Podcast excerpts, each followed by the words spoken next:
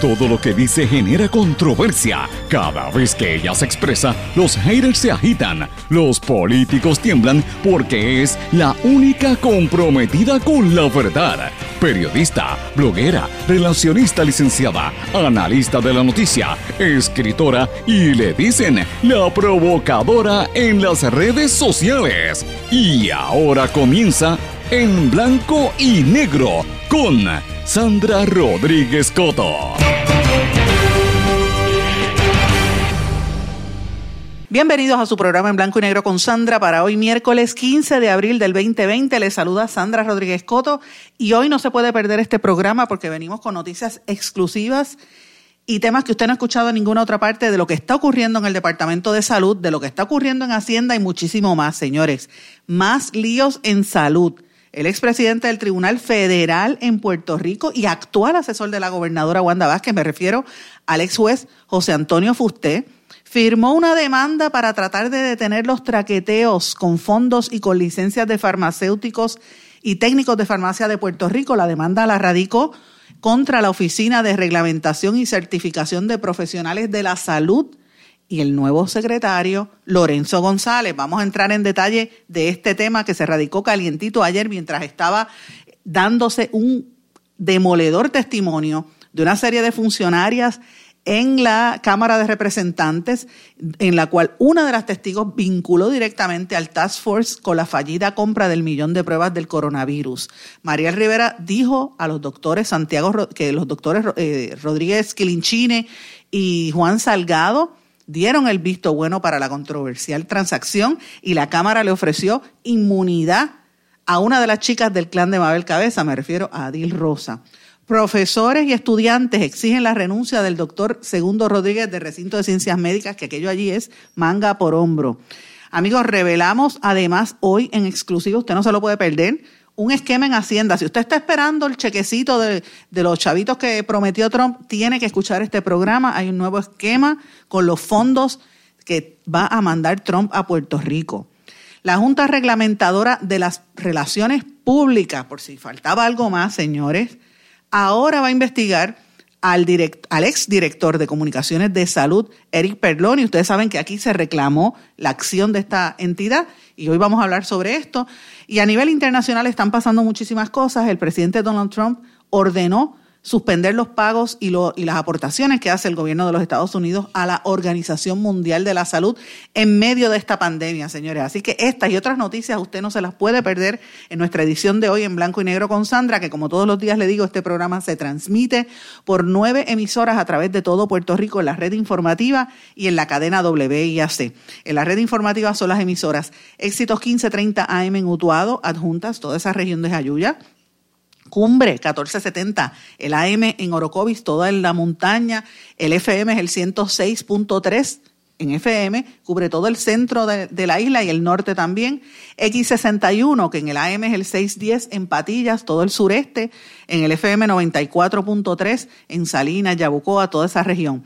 WMDD el 1480 AM desde Fajardo, todo el noreste de Puerto Rico y Radio Grito WGDL en Lares, 1200 AM, toda esa región de Lares, San Sebastián y Las Marías. Todas estas emisoras pertenecen a la red informativa de Puerto Rico y por la poderosa cadena WIAC estamos con WYAC 930 AM en toda la región oeste y suroeste de Puerto Rico, desde Mayagüez, Cabo Rojo en esa zona y desde San Juan a casi todo el país a través de WIAC 740 AM. Usted puede escuchar este programa también en la red informativa.live a las 8 de la noche en diferido por radiocromática.com, que lo consigue así mismo como se lo mencioné, o por Tuning Radio, en todas las plataformas digitales y las páginas de las redes sociales de todas esas emisoras que les mencioné, y en nuestro podcast en Anchor, SoundCloud y todas las distintas plataformas que hay por ahí de eh, audio, además de nuestras redes sociales. Pero tenemos que entrar de lleno porque el programa tiene demasiada información exclusiva que usted le va a escuchar solamente aquí en blanco y negro con Sandra en blanco y negro con Sandra Rodríguez Coto. Amigos, como les dije, ¿qué clase de caos se formó ayer en la Asamblea Legislativa, en la Comisión de la Cámara de Representantes que está mirando el traqueteo y las irregularidades en el Departamento de Salud. Todo Puerto Rico sabe que esa ha sido la noticia durante el día de ayer y el día de hoy, corroborando lo que hemos estado investigando en este espacio por casi un año, señores. Todo lo que hemos dicho está saliendo ahí se está corroborando el esquema que tenía Mabel Cabezas, las chicas del clan de Mabel Cabezas allí mismo en salud, se está corroborando las irregularidades, la politiquería, la politización de una agencia y más que nada la cantidad de ineptos dirigiendo una de las agencias más importantes, la que tiene que ver con la salud de todo el pueblo de Puerto Rico, señores. Si usted está enfermo, si usted tiene algún familiar enfermo, si usted necesita ayuda del Departamento de Salud o si usted está atemorizado por la situación que hay en Puerto Rico y en el mundo con esta pandemia, tiene que estar viendo estas noticias porque usted se tiene que dar cuenta de cómo es lo que siempre decimos en este programa, que la corrupción mata, la corrupción asesina, la corrupción le quita a los pobres, a la gente, al pueblo, el derecho a estar informado, el derecho a estar recibiendo las ayudas y los servicios públicos para los cuales tiene derecho, señores, porque usted aporta, usted paga contribuciones, usted trabaja en Puerto Rico y usted exija, exige que los empleados hagan un buen trabajo. Y eso es lo que está pasando en el Departamento de Salud, que quedó plenamente descubierto todas las irregularidades en la compra de, de, medicamentos, en la compra de todas estas pruebas para el Task Force, pero esto es solamente la punta del iceberg, como dicen. Hay muchísimas otras cosas que vamos a estar revelando hoy en nuestro programa, pero ciertamente ayer fue una bomba lo que ocurrió en las vistas públicas, en los testimonios ante la Comisión Cameral de Salud de dos funcionarias de la agencia que ninguna de las dos tiene ni siquiera pericia para estar trabajando en una agencia tan importante como lo, es el Departamento de Salud. Señores, si ustedes han estado oyendo este programa, ustedes saben que llevamos meses denunciando esta situación y el peligro que esto representa, pero ayer quedó ante, retratado ante los ojos de todo el país. Estas dos funcionarias dejaron al descubierto que el gobierno compró más de un millón de dólares, un millón de pruebas rápidas que le iban a costar 38 millones de dólares a usted y a mí, a todo el pueblo, para las pruebas estas de COVID, a una compañía de construcción que ya todo el mundo sabe este escándalo. Y por eso fue que trataron de detenerla para hacer eh, todo un montaje de publicidad que han hecho quedar muy mal a la gobernadora de Puerto Rico. Y todo esto provocó y confirmó lo que dijo la ex secretaria de Salud Concepción Quiñones de Orgo cuando se fue, porque esto, cuando ella renunció, porque esto se hizo a espaldas de ella, entre los mismos miembros del Task Force y el chanchullo que tenían allí montado. ¿Quién es el que tenía el poder? ¿Quién era el que estaba detrás de todo esto, señores? Esto es algo sumamente serio ante los ojos de Puerto Rico y el pueblo no puede estar aguantando este tipo de cosas. La encargada de compra del Departamento de Salud, Adil Rosa, que es uno de los miembros del clan de Mabel Cabeza, confirmó en esta vista pública que siguió las recomendaciones del doctor Segundo Rodríguez para la compra multimillonaria a esta compañía de construcción. Ella lo, lo, tiró al medio. Ustedes lo vio, lo escucharon en todo Puerto Rico y ella dijo, entiendo que se le llamó, se le pidió que cotizara y yo no vi la cotización. Tenía personas que estaban verificando. En la vista pública también salió a relucir que el director de campaña de la gobernadora Wanda Vázquez, Jorge Dávila, refirió a otra persona para la compra de equipos médicos. Y señores, esto es como una jauja. Esta gente llega al gobierno y al pueblo, en vez de servir al pueblo de Puerto Rico, sencillamente a hacerse de dinero, a, hacer el dinero eh, que no ganan en condiciones normales, sabiendo que aquí en el verano del año pasado se votó a un gobierno, a un gobernante por primera vez en nuestra historia porque el pueblo no aguanta más. Y esto pasó aquí en Puerto Rico, señores, ante los ojos de todo el país. También trascendió el contrato entre la empresa de construcción y el negociado de manejo de emergencia, que todo esto se hizo sin la autorización de salud y, sin OGP. Señores, pero todo esto provocó el ofrecimiento de que le iban a dar inmunidad a esta de las chicas del clan colaboradora del PNP. Ojo, que la inmunidad no se, no se da de, así porque sí. Ellos alegaron que ya tenía unas contradicciones, pero pendientes, señores, porque estamos hablando de una persona que es activista del Partido Nuevo Progresista, o por lo menos de un sector dentro del Partido Nuevo Progresista, porque a los demás los traicionaba y los maltrataba, como hemos evidenciado en este espacio. Escuchemos parte de lo que trascendió ayer al salir de la vista y cómo el presidente de la Comisión Cameral de eh, Salud que está investigando esto, Juan Oscar Morales, se dirige a la prensa específicamente sobre el tema este de ofrecimiento de inmunidad a la señora Adil Rosa. Escuchemos. La Comisión de Salud le va a dar esa oportunidad a la señora Adil Rosa de que consulte legalmente, ¿verdad?, con su abogado la posibilidad de que la Cámara de Representantes le pueda otorgar inmunidad. Obviamente, para eso vamos a necesitar que ella nos traiga evidencia de, eh, de lo que ha ocurrido con esta compra.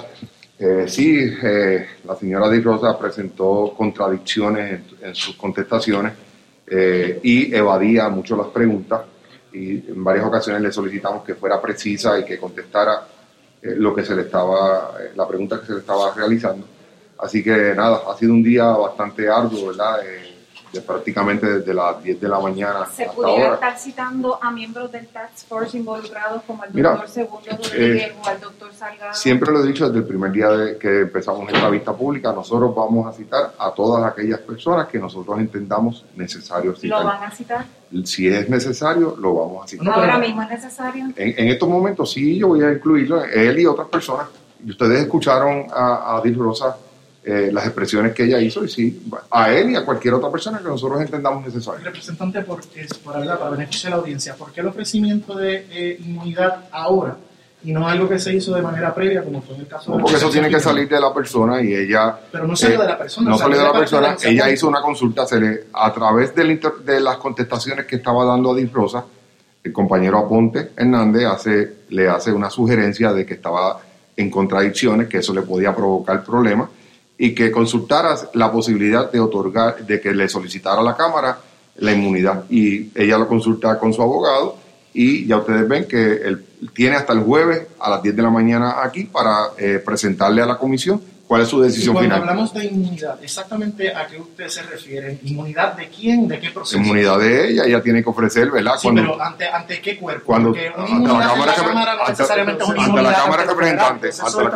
Bueno, amigos, ya ustedes escucharon lo que dijo el representante Juan Oscar Morales al salir de la controversial vista pública esta. Y un punto que quiero mencionar aquí, ustedes escucharon algunas de las preguntas que hicieron los periodistas. Yo ahí lo paré porque es que de verdad a veces uno, se not, uno ahí nota la falta de profundidad en, algunas, en algunos aspectos y cómo no hay una guía para algunos periodistas más novatos, porque allí ayer habían periodistas con experiencia que conocen el procedimiento parlamentario, pero hacerle una pregunta de que, de que si el proceso iba a ser dónde, estatal o qué, por favor, si estamos en la, en la Cámara de Representantes, es una inmunidad que se le ofreció en ese cuerpo legislativo. O sea que hace falta un conocimiento, una profundidad de cómo es que se maneja la Cámara de Representantes, pero esto es un tema eh, cada día más fuerte, señores.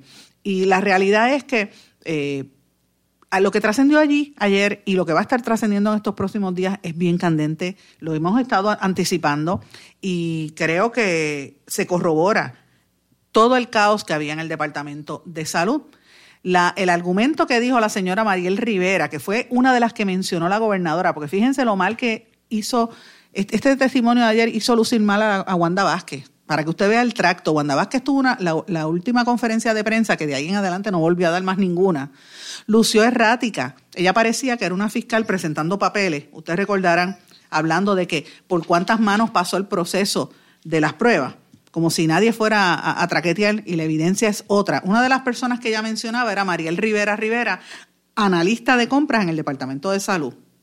Una señora sin experiencia que fue la que reveló que la pusieron allí a manejar la primera transacción de 38 millones de dólares, una transacción tan grande que llegó aparentemente firmado antes de tener la subasta, ya estaba otorgado el contrato a Apex General Contractor eh, y que obviamente el precio era 38 millones de dólares y que el Task Force lo estaba empujando. Eso era lo que el Task Force quería. Eh, estamos hablando de que de que supuestamente eran las pruebas que requerían y ya todo el mundo sabe que eso lo detuvo el Banco Oriental porque vio que era una transacción los primeros millones que se iban a entregar. Fíjense cómo se maneja el dinero en Puerto Rico, el dinero del pueblo. Y de eso es lo que estamos hablando, mis amigos, de, del traqueteo, del mal uso, de, de, de cómo es que la situación cada día es peor para, para la gente en este país. Pues bueno, la trascendió ayer que esta señora Rivera dijo que la primera cotización que hizo Apex fue para 200 mil pruebas, pero luego que el abogado de la compañía le dijo que en medio de una reunión con el Task Force que tenía disponible un millón de pruebas, entonces fue que dijo, yo tengo la cotización y ella dijo que procedió a abrir en su correo electrónico y les dijo al Task Force que podía tener un millón de pruebas disponibles en cinco días. Supuestamente en esa reunión estaba la auxiliar, eh, la secretaria auxiliar de, salud, Adil Rosa, y su amiga de compinche, Mabel Cabeza, que como todos sabemos fue la la cabecilla señalada por la ex secretaria de Salud, Quiñones de Longo, como eje de todo este esquema de corrupción en el departamento.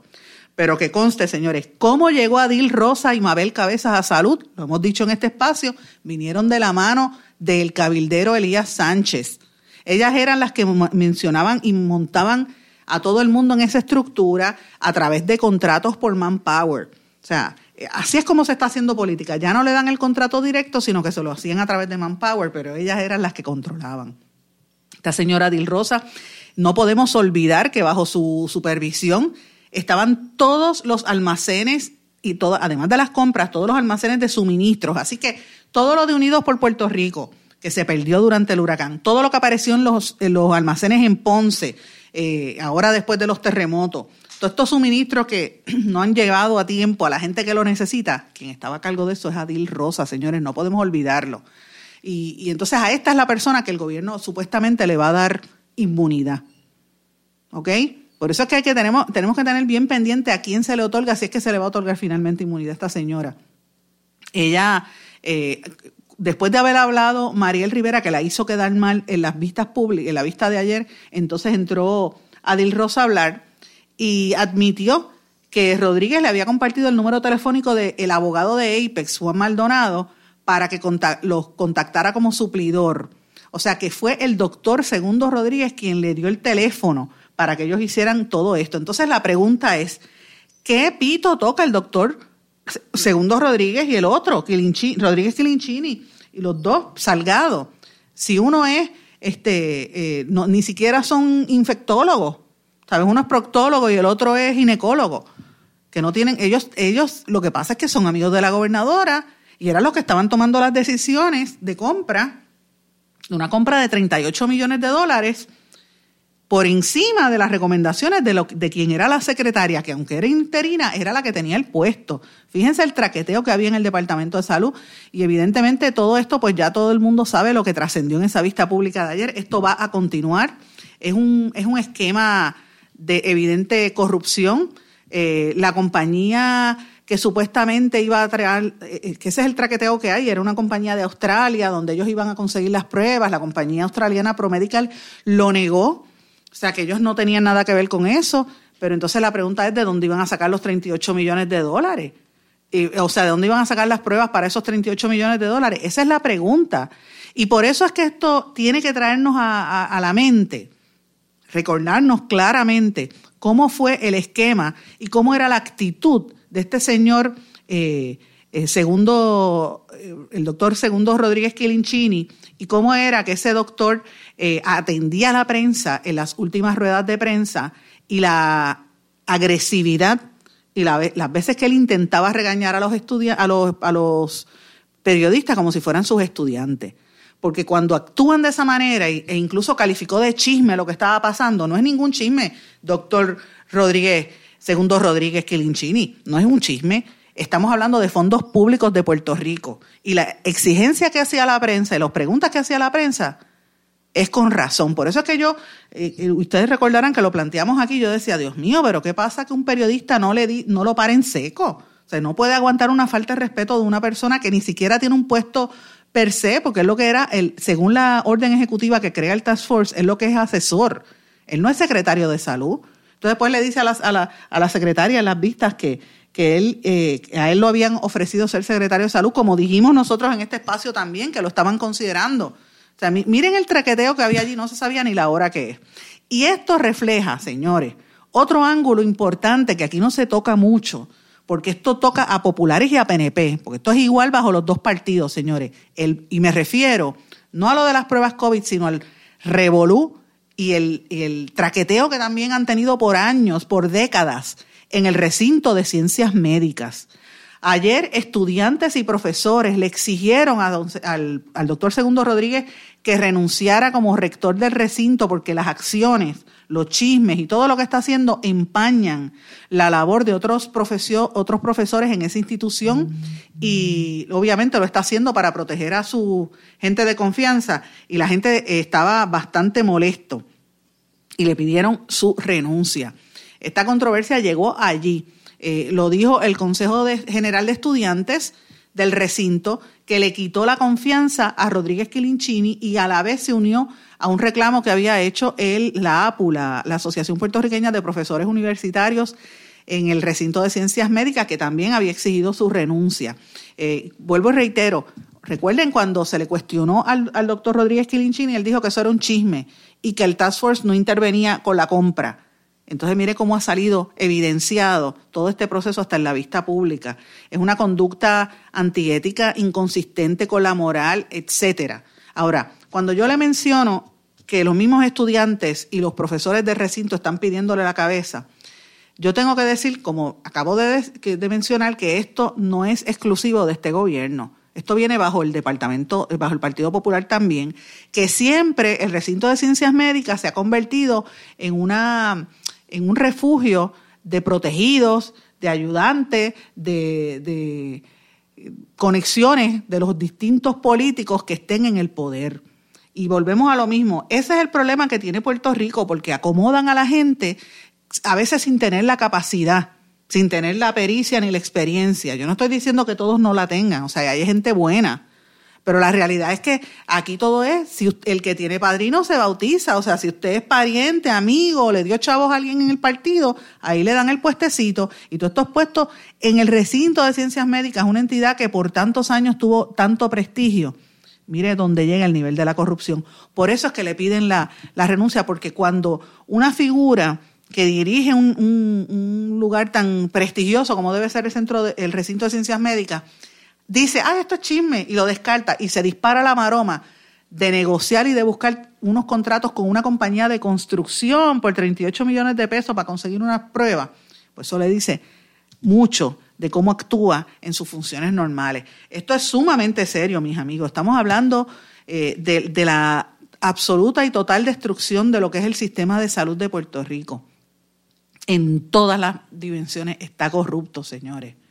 Está completamente corrupto. Esto no puede mantenerse así. Y yo espero que el doctor Segundo Rodríguez Quilinchini, por decencia, lo menos que debe hacer es salir, no solamente del recinto, sálgase también del, del Task Force. El Task Force debe renunciar. Desde hace varios días hay un rumor que los miembros del Task Force se van. Aquí se fue uno de los doctores del Task Force, el doctor Camuñas, y lo dijo públicamente en una entrevista con el periódico El Nuevo Día, que no estaba de acuerdo con los chanchullos y lo dijo muy valientemente porque no iba a prestar su reputación. ¿Dónde están los otros médicos de ese task force sacando cara? Yo tengo información que en ese task force también la hija de un reconocido médico estaba allí también y la que el papá la quería sacar.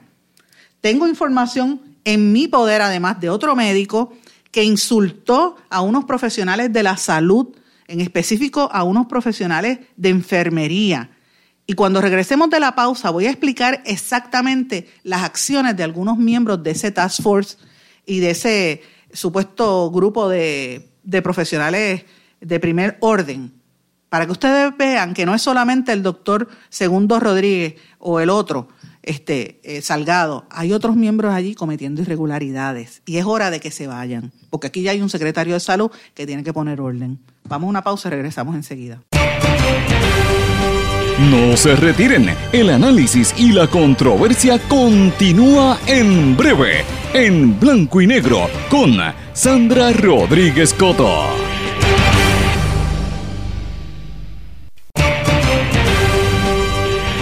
Y ya regresamos con el programa de la verdad, en blanco y negro, con Sandra Rodríguez Coto.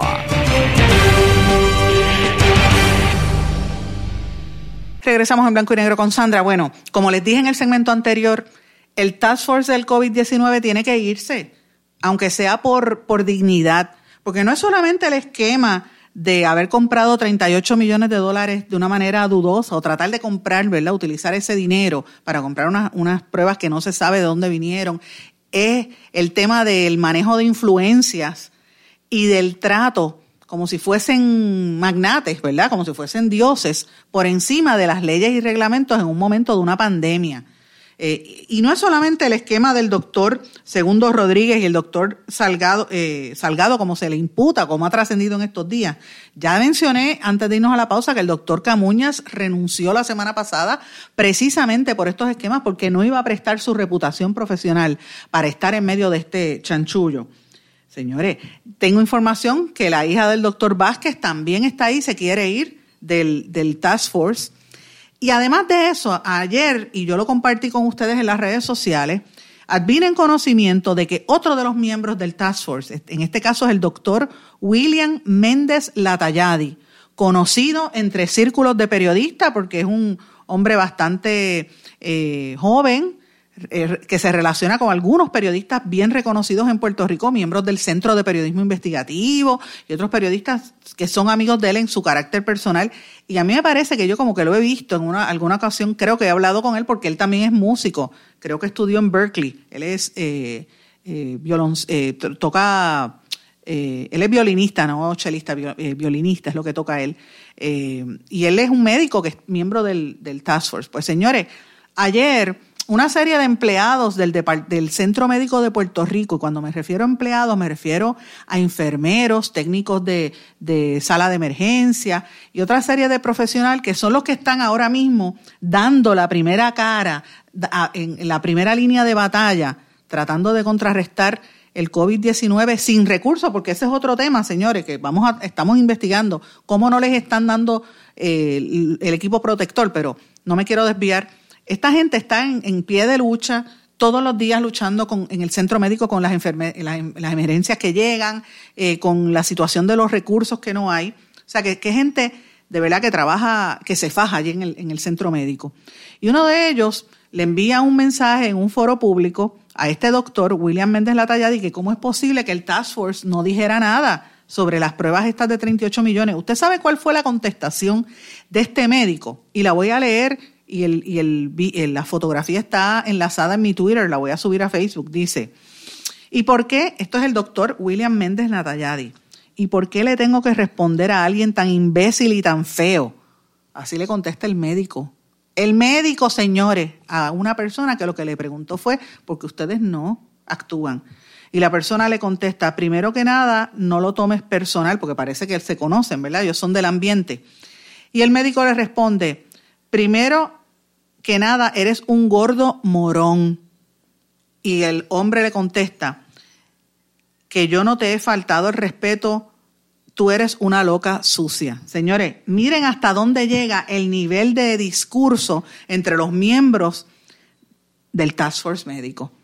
Cuando mínimo, la gobernadora debería destituirlos si es que no tienen la capacidad de estar en ese Task Force. Eso es una eh, de verdad el que se metió allí es una mancha en su expediente, en su carrera profesional, porque lo que hay allí es una salta de, bendito sea Dios, de, de, cosas raras y cosas feas. Señores, ese es el task force que supuestamente está manejando la pandemia en este momento en Puerto Rico.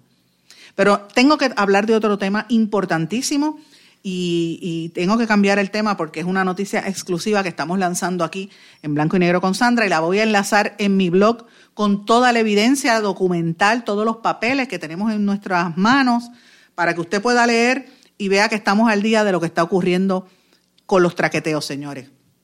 En el día de ayer, nada más y nada menos que el expresidente del Tribunal Federal en Puerto Rico, el licenciado, el juez José Fusté, que además de ser expresidente del Tribunal Federal, que metió preso un montón de corruptos, ustedes recordarán, es el actual asesor de la gobernadora Wanda Vázquez en un task force que hizo Wanda Vázquez hace un tiempo, yo no sé si ustedes recuerdan, hace unos meses atrás, que la gobernadora hizo un task force en el que pertenece, eh, también está Rosemilia Rodríguez, la, la ex jefa de Fiscalía Federal, y otros funcionarios y eh, eh, encabezados por este ex juez presidente José Fusté, para asesorar al gobierno en el manejo de los fondos federales destinados al Departamento de la Vivienda.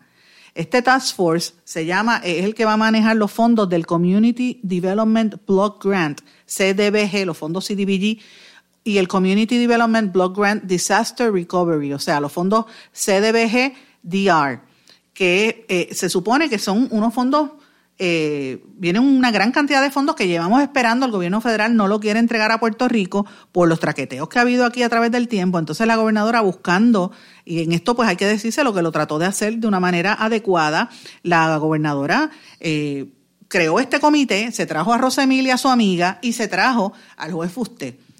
Pues es increíble, señores, pero esto es cierto, es seguimiento a lo que hemos estado denunciando en este espacio. El juez Fusté firmó ayer una demanda que tenemos en, nuestra, en nuestras manos para tratar de detener los esquemas y los traqueteos con fondos y con licencias de farmacéuticos y técnicos de farmacia en Puerto Rico. O sea, este juez, que es asesor de la gobernadora en, los chavos de vivienda, está representando a la Junta de Farmacia y se encuentra de frente con un esquema de corrupción de grandes proporciones y dice, no, yo no puedo prestarme para esto, hay que demandar. La demanda es contra la Oficina de Reglamentación y Certificación de los Profesionales de la Salud y contra el secretario actual Lorenzo González, señores, a quien lo notifican. Eh, y todo el mundo sabe, tenemos que decirlo bien claramente, Lorenzo González no tiene nada que ver con el traqueteo de farmacia. Y, y me gusta decir las cosas claro. No, no, se vaya a confundir. Lorenzo González no tiene nada que ver con el traqueteo. Este traqueteo es de Rafael Rodríguez Mercado, el que estaba antes. Pero como Lorenzo González está en la posición ahora mismo, le radican la demanda bajo la regla 59.5 de procedimiento civil, que lo que quiere decir es que usted es una parte interesada y tiene que actuar, porque el secretario es el que supervisa, señores. Este nuevo escándalo que está sobre el Departamento de Salud corrobora lo que en este espacio dijimos hace unos meses, eh, hace unas semanas antes de que explotara todo esto del, coronavirus. Y, de hecho lo habíamos comenzado el verano del 2019, cuando denunciamos en el verano que había un fraude en la Junta de Farmacia que data desde el gobierno popular de Alejandro García Padilla, donde se desaparecieron casi 11 millones de dólares y nadie sabe nada. Ese fraude continuó hasta el día de hoy bajo este gobierno. Y lo que, hay, lo que ha pasado cuando entró el gobierno de, de Roselló Wanda Vázquez es que se dio un proceso de usurpación de poderes en la Junta y se hizo un traqueteo con las licencias. Y le voy a explicar en arroz y habichuelas qué fue lo que pasó ahí. Si usted es farmacéutico, que se quema las pestañas en la universidad para coger ese, ese título y esa licencia, o usted es técnico de farmacia, los que manejan la, cuando usted va a los recetarios, que son los que ayudan a los farmacéuticos, todas esas personas tienen que tener unos requisitos de estudio, unas licencias y tienen que dejarse regir por una junta. Y cuando usted va a solicitar cualquier cosa, usted tiene que pagarlo. Usted paga 150 pesos por un, por un certificado, 25 pesos por otro, tiene que pagar unas cuotas, etcétera. Esos fondos se supone que vayan a la Junta de Farmacia. Pero el gobierno lo de todas las juntas profesionales, junta de farmacia, junta de médicos, eh, colegio de médicos, junta de, tecnólogos médicos, usted, eh, a cada, cada entidad de profesionales de la salud lo juntó en una sola organización que se llama Oficina de Reglamentación y Certificación de Profesionales de la Salud, para tenerlos todos allí. Eso está bien. El problema es que se supone que si el dinero es de farmacia, sea para farmacia, no sea para otros. Y según la alegación de, que aparece en este documento y la evidencia, cada vez que los farmacéuticos daban dinero, la señora a cargo de esa dependencia cogía a los chavos de los farmacéuticos y los ponía en la cuenta del Tribunal Examinador de Médicos y en otras cosas. En otras palabras, manipulaba y manejaba a su antojo el dinero de los farmacéuticos y de los técnicos de farmacia. Yo me refiero a la señora Norma Torres Delgado, a quien hemos intentado contactar en múltiples ocasiones y con quien hablamos hace unas semanas cuando nosotros revelamos aquí en este, en este espacio, ustedes recordarán y en nuestro blog, que en la oficina tenían los expedientes de los farmacéuticos tirados en el piso, un montón de archivos, y las fotografías están en nuestro blog, y usted las puede ver allí porque yo no estoy diciendo nada que no sea correcto. Esa señora, esa señora eh, nos contactó y dijo que iba a ver si nos podía hablar y después no quiso hablar cogió miedo. Pues ahora esta señora Norma Torres es, objeto de esta demanda radicada por la presidenta de la Junta de Farmacia y por la vicepresidenta y otro miembro, me refiero a la señora María, la, la farmacéutica María Dueño Palmer, la farmacéutica Daina Quiñones Burgos y la directora de técnica de farmacia, Suset Montalvo Ruiz, en representación de los profesionales de la salud, porque quieren paralizar qué es lo que está pasando con el traqueteo de fondos y licencias y dinero y todo lo que está ocurriendo allí. Esto es bien serio, señores, porque no solamente es el dinero que aportan los farmacéuticos y los técnicos, sino también sus documentos personales, su número de seguro social, su expediente. Usted sabe lo que es que usted tenga un expediente suyo con información privada tirado en el piso, como evidenciamos. Eso es nada comparado a lo que radica esta demanda. La demanda tiene unas imputaciones sumamente serias porque también incluye, eh, entre otras cosas, los malos manejos. Se le está pidiendo, específicamente, eh, se le imputa violar la ley de ética gubernamental serios conflictos de intereses, el negarle dinero a la Junta de Farmacia para ni siquiera poder tener una, secretaria, eh, la retención de expedientes de farmacéuticos y obstaculización de la Junta de Farmacia, la interferencia en el ejercicio para autorizar, para, para autorizar la práctica de farmacéuticos. En otras palabras, esta señora, Norma Torres, interfería con ella y unas abogadas que son parte del esquema. ¿A quién le daba licencia y a quién no? ¿Usted sabe lo que es eso? Que usted tenga un hijo, se faje, se haga farmacéutico o técnico de farmacia y venga después una funcionaria y traquetee con su licencia, pues eso es lo que se imputa en esta demanda, mis amigos. Cobraba y no guardaba los fondos. Interfería con la concesión, suspensión y revocación de licencia y certificados de los profesionales de farmacia. Todo esto es ilegal. Interfir y mire esto, según la demanda, que la, la, estamos leyendo mientras estamos discutiendo con ustedes, interfería con los exámenes de reválida. Todo esto eh, eh, ha sido traído ante, la consideración, según establece la demanda, de la pasada administración del, del exgobernador Ricardo Rosselló, a su vez se ha traído a la consideración de la anterior administración del doctor Rafael Rodríguez Mercado, exsecretario de Salud, habiendo de esa forma dado aviso, sostiene el juez Fusté. Señores, la información que tengo es que el juez Fusté no está cobrando por esta demanda, que él radica la demanda y representa a los farmacéuticos porque no puede ser parte de un esquema de corrupción y no puede permitir que se dé una, una, un manejo de fondos privados y públicos de una manera tan corrupta como se está dando ahí. La bola está sobre la cancha del secretario de Salud, que como dije, Lorenzo González no tiene nada que ver con esto, pero le ha caído el tostón sobre sus manos. Así que esta noticia exclusiva la vamos a compartir en nuestras redes con evidencia de la demanda para que usted mismo la pueda leer en nuestro blog en blanco y negro con Sandra, pero ya tiene la la primicia aquí en este espacio. Vamos a una pausa y a nuestro regreso venimos con otra noticia más exclusiva aquí en blanco y negro con Sandra. No se retiren, el análisis y la controversia continúa en breve, en blanco y negro, con Sandra Rodríguez Coto. ¿Se ha preguntado cómo puede protegerse contra el coronavirus? Autoridades de salud recomiendan lavarse las manos con jabón y agua con frecuencia. También no se lleve las manos a la cara. Evite tocarse los ojos, nariz y boca con las manos sucias. Cubra su boca con el pliegue del codo al toser. Desinfecte objetos como el teléfono móvil o el teclado de su computadora. Evite las multitudes y manténgase al menos un metro de distancia de otras personas, en especial si están contagiadas ya. Servicio público de esta emisora.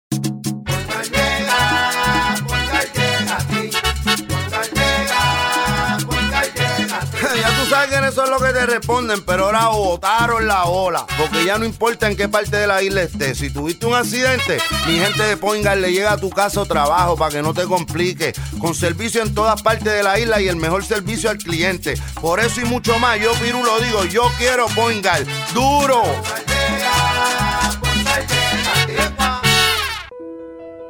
¿Sabemos cuántas personas murieron de verdad durante el huracán María? A usted lo escucharon en el momento de mayor desesperación. ¿Todavía siente aquellas noches a oscuras y de incertidumbre? ¿Qué pasó mientras los vientos azotaban y luego en aquellos días y semanas después cuando no había sistema de comunicaciones? Reviva cada minuto con una narrativa real sobre lo que pasó en la bitácora de una transmisión radial, catalogado como uno de los mejores libros del año 2018 por la crítica literaria. Es una lectura necesaria porque no podemos queremos olvidar nuestra historia para que esta no se repita. Bitácora de una transmisión radial, disponible en las principales librerías a través de todo Puerto Rico y en la internet lo consigue en Amazon, en libros787.com y en travaliseditores.com, publicado por Travalis Editores. Quítese el dolor de cabeza con sus obligaciones de contabilidad con los servicios que presta Villalba y Villalba Company, directo, personal y con sensibilidad humana. Lo que se busca en un verdadero asesor de contabilidad para todo tipo de servicio de contabilidad, pago de IBU, pago de nómina, informes trimestrales y anuales y otros. Ofrecen servicio directo personalizado. Villalba y Villalba Company. Para orientaciones, su teléfono el 939-336-5774. 939-336-5774. Y ya regresamos con el programa de la verdad en blanco y negro con Sandra Rodríguez Coto.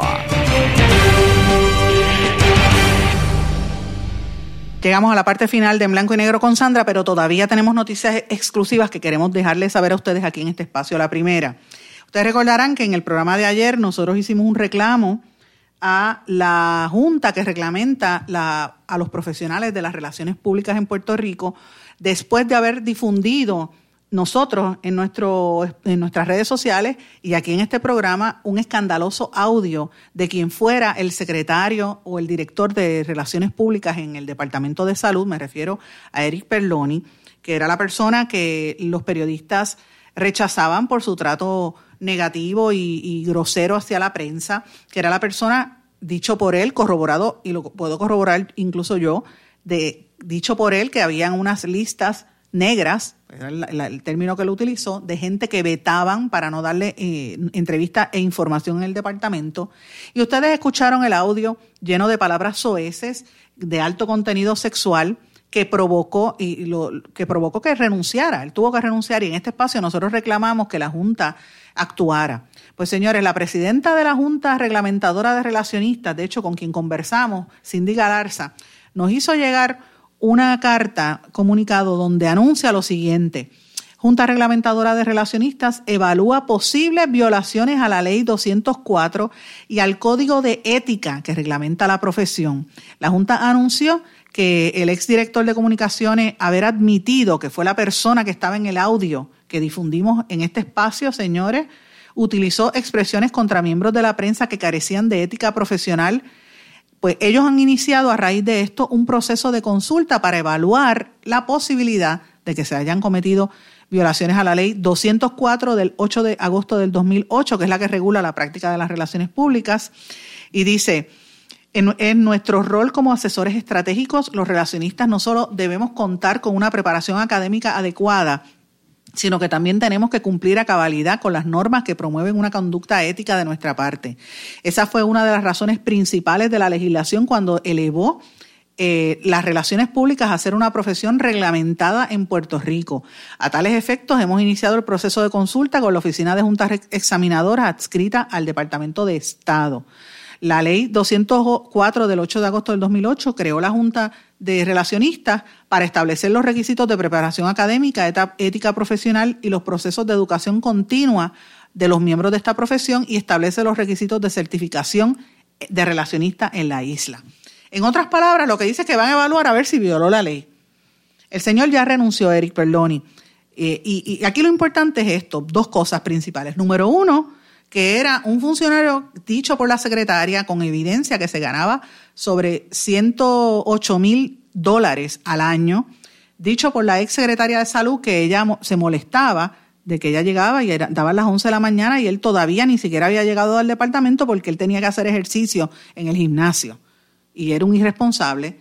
Y una persona que era un grosero, que no daba información, que lo que hacía era ocultar temas. Él era parte del esquema de Carlos Bermúdez y de ese grupo que, como dije anteriormente, no tengo nada en contra de ser LGBT, pero eran todos de la comunidad gay, se protegían entre ellos y atacaban al que no era gay. Dicho por él, y, ustedes saben que aquí lo dijimos, que incluso atacaba eh, y menospreciaba a, a, compañeras de su oficina enfermas, sobre todo a las mujeres. Era un ataque directo hacia las mujeres. Esa es una persona que ostentaba el puesto y que entiendo tiene la licencia de relacionista pero no es relacionista, porque un relacionista tiene que ser una persona ética y tiene que basarse en la realidad, no puede mentir. Y este señor sistemáticamente mintió. Eso es lo que tienen dirigiendo comunicaciones o tenían dirigiendo comunicaciones en el gobierno, que se tuvo que ir por lo que les representaba esto, pero era parte del esquema. Así como él, hay dos o tres en diferentes agencias. Y vamos a estar investigándolo, lo voy a decir desde aquí. Vamos a estar investigándolo, las acciones y omisiones de muchos de ellos que están cometiendo irregularidades en distintas dependencias del gobierno. Porque de lo que estamos hablando son de fondos públicos y uno no se puede prestar para ese tipo de chanchullo, aunque sea relacionista, porque un relacionista tiene que decir la verdad. De lo contrario, es un corrupto agente de propaganda, y eso es lo que era este señor. Pero bueno, quiero ir rápido sobre este tema porque después se me acaba el tiempo, y esto es una información que yo sé que a mucha gente le preocupa. Ustedes saben, y estamos investigando esto, pero quiero adelantar esta información porque tengo evidencia en nuestro poder eh, y, vamos a estar adelantándola. Ustedes saben que el Departamento de Hacienda ha anunciado que van, están esperando y que para finales de abril van a empezar a entregar los 1.200 dólares que se supone que el gobierno federal ha anunciado, los chavos que Trump le va a dar a la gente que está sin cobrar porque la situación del coronavirus, pues mucha gente se ha quedado sin trabajo. Eh, y entonces el Departamento de Hacienda se supone que de ese dinero, aparte de ese dinero federal, hay un estímulo económico que se va a dar a nivel local de 500 dólares. Es la resolución conjunta 492 que la firmó la Cámara y el Senado y que el gobierno la, la, ¿verdad? la, firmó la gobernadora. Entonces dice que para tú poder recibir esos fondos, tú tienes que tener un seguro social y un registro de comerciante, ¿verdad? Eh, y sabemos de mucha gente, sobre todo chiveros, gente que, por ejemplo, si usted recortaba grama, cosas así, eh, y a veces tú tienes tu negocito, pequeño negocio propio, que cobras en cash, pero estás desesperado porque nadie está pagando, porque no, no hay trabajo. Entonces vienen, lo que te exigen es que saques un SURI, una planilla SURI. Eh, y entonces pues tú, te dan el dinero, pero una vez coges el dinero, ya al tú llenar esa planilla, ya el Departamento de Hacienda tiene tu información y al tener tu información va a empezar a enviarte cartas y enviarte cobro. Y esto es parte de lo que están exigiendo. Entonces, otro de los aspectos que estoy tratando de corroborar es, y vamos a hablar con el licenciado Manuel Díaz, con el, el CPA y licenciado Manuel Díaz Saldaña, que es asesor del actual secretario de Hacienda. Y ustedes saben que Díaz Saldaña fue Contralor de Puerto Rico y también fue secretario de Hacienda. Él está de asesor en Hacienda y aparentemente él es el que está detrás de todo esto, eh, con esta idea de, de, de que, ¿verdad? Eh, se trate de capturar a esa economía informal a través de este tipo de mecanismos, lo cual yo creo que es, bueno para Hacienda, pero a la misma vez es malo para el pueblo porque la gente está desesperada, no tiene los chavos, no le acaban de llegar. Entonces, encima de esto, mire lo que está pasando en el mismo Departamento de Hacienda. Según la información que tengo, y esto lo está dando a conocer una empleada de Hacienda de nombre Saraí Báez, que es asesora del secretario eh, con un salario de casi 10 mil dólares al mes. Ella es ayudante especial del secretario Párez, del actual secretario. Ella incluso es la que destituye empleados allí mismo. Señores, se supone que cuando Trump dijo que iba a mandar esa ayudita para los empleados era para, para los para, ¿verdad? para los americanos, era para todo el mundo que tuviera un seguro social de los Estados Unidos. Eso era el único requisito, ¿verdad? Que tuviera seguro social. Pues miren, en el Departamento de Hacienda van a coger esos fondos y le van a hacer las deducciones de Seguro Social SINOT 401K a los empleados de Hacienda. O sea que si usted trabaja en Hacienda, esos chavitos no le van a llegar completo, porque esta señora Báez autorizó unas, unas deducciones que entiendo que son ilegales. Así que, eh, eh, como les dije, son dos temas que estoy trabajando en Hacienda, pero quería alertarlo porque esta información es sumamente seria y se supone que legalmente no le recorten el dinero aunque usted sea empleado de Hacienda, porque estos son fondos federales que asignó el presidente Donald Trump para todo el mundo, no solamente para, para los que ellos quisieran.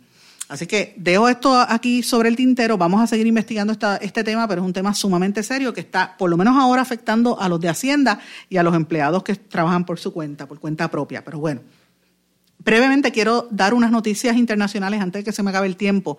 Y creo que esto es importante, una noticia que trascendió sobre el presidente Donald Trump, que él ordenó suspender las aportaciones, el dinero que da el gobierno de, los Estados Unidos a la Organización Mundial de la Salud.